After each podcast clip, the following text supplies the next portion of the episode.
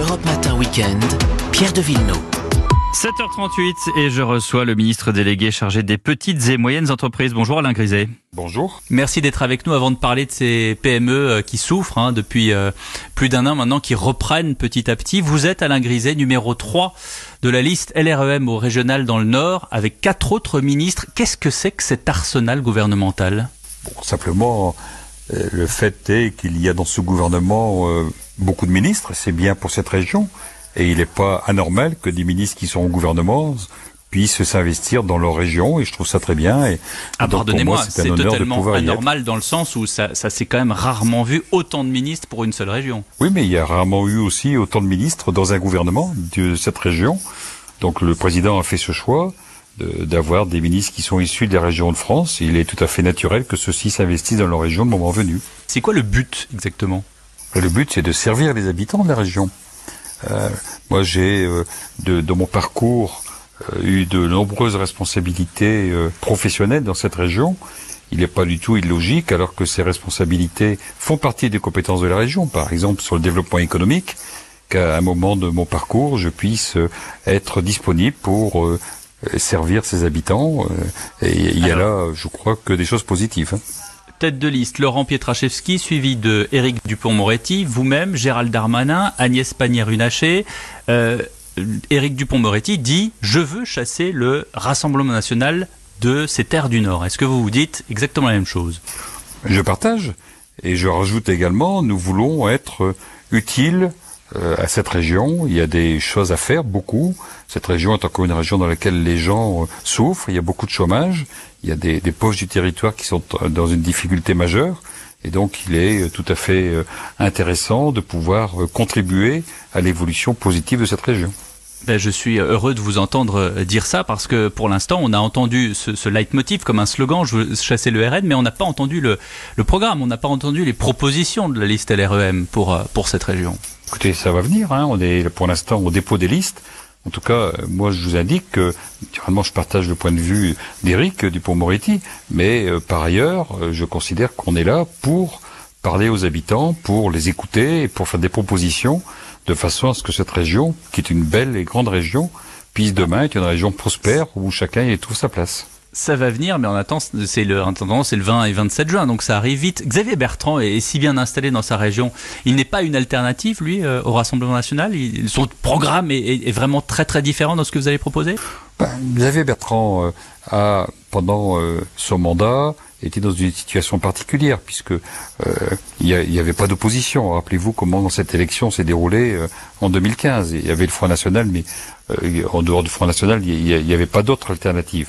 Donc il a, pendant cette, euh, ce, ce, mandat, euh, eu la possibilité de, de, pouvoir se rendre visible. Bon, c'est très bien comme ça. Euh, on est là dans un nouveau projet pour un nouveau mandat. Et donc nous allons nous faire des propositions. Et, il y aura le débat, tout à fait légitime. Donc le but, et le mois qui nous sépare de l'élection. Xavier Bertrand parce qu'il n'a pas eu que des mots doux envers Emmanuel Macron. Non, le but, je le redis, euh, vraiment euh, très concrètement, le but, vous, vous dites ça, ça n'est pas ça. Vous dites le but, c'est justement uniquement de servir les habitants de cette région. Ça n'est pas un but politique. Bah, on peut toujours euh, trouver différents objectifs. mais en tout cas, en ce qui me concerne, l'objectif est réellement de me positionner comme quelqu'un qui a, je veux dire, l'écoute des, des habitants, qui veulent trouver des solutions. Vous savez, c'est ce que je fais depuis le mois de juillet au gouvernement. Euh, hmm. demander à l'ensemble des branches professionnelles avec qui je travaille. En gros, il y a 95% des, des entreprises qui sont euh, dépendantes du ministère dans lequel j'exerce mes responsabilités sur l'autorité Bruno Le Maire.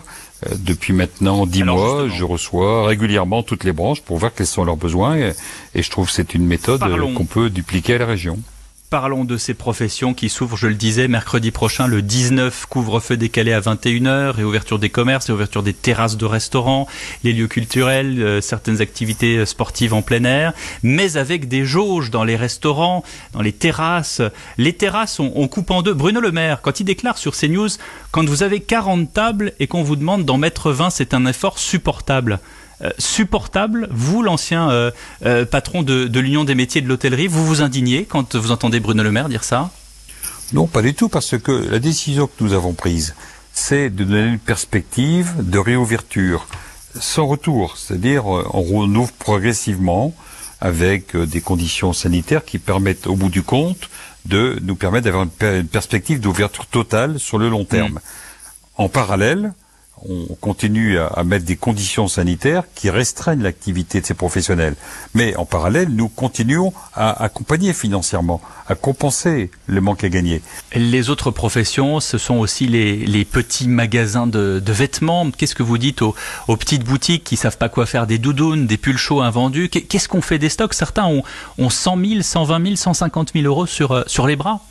Ah, d'abord, euh, à chaque saison, il y a toujours euh, une partie des stocks qui reste. Cette fois-ci, il y en a plus parce qu'effectivement, euh, les soldes n'avaient bah, pas Cette fois-ci, on n'a pas pu en acheter, on n'a pas pu aller au magasin. Mmh, non, mais c'est tout à fait vrai. Les soldes n'ont pas marché autant qu'on le souhaitait. Il y a eu cette fermeture.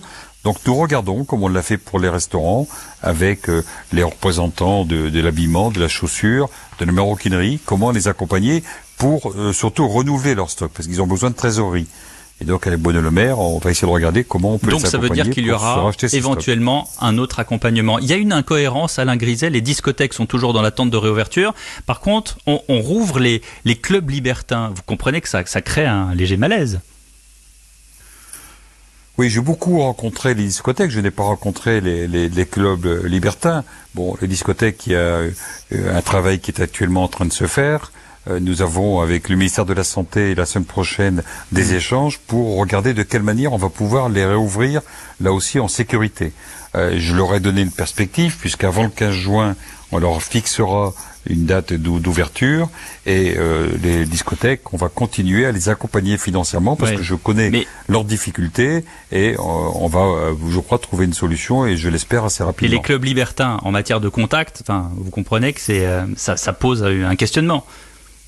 Permettez-moi de vous faire une confidence, je n'en ai jamais fréquenté, donc je peux pas vous dire. Moi non plus, euh, Alain Griset. Mais euh, je, vous, je vous pose quand même la, la question. Euh, enfin, on, même sans avoir fréquenté, on peut quand même avoir un, le ministre peut avoir une réponse à cette question-là.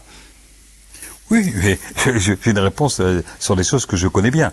Euh, je connais pas la façon dont fonctionnent ces clubs. Bon, euh, voilà, il y a sûrement un cas un dessin, particulier. Non, j'entends bien, mais j'entends bien. Mais je veux dire, il y a, il y a encore une fois, si c'est une activité On parle de distanciation sociale. bon, voilà. Oui, comme comme ça l'est, il y a un code APE qui fait que ce code APE, bon, pour l'instant, permet d'une. Pardonnez-moi, qu'est-ce que c'est le code APE Le code APE, c'est le code d'activité qui est donné à toute entreprise lorsqu'elle se crée. Donc, hmm. euh, euh, je, très honnêtement, c'était un sujet que nous n'avions pas regardé. Hein. Euh, Je pense que, et que vous allez regarder, un arbitrage. On va sûrement regarder puisque vous nous alertez là-dessus euh, légitimement. Et donc, euh, comme tous les sujets, c'est des sujets qu'on regarde au fur et à mesure. Eh bien, merci beaucoup, Alain Griset. Merci pour votre sincérité aussi sur ce dernier point. Merci d'avoir été avec nous sur Europe 1. Merci à vous. Je vous souhaite une bonne journée.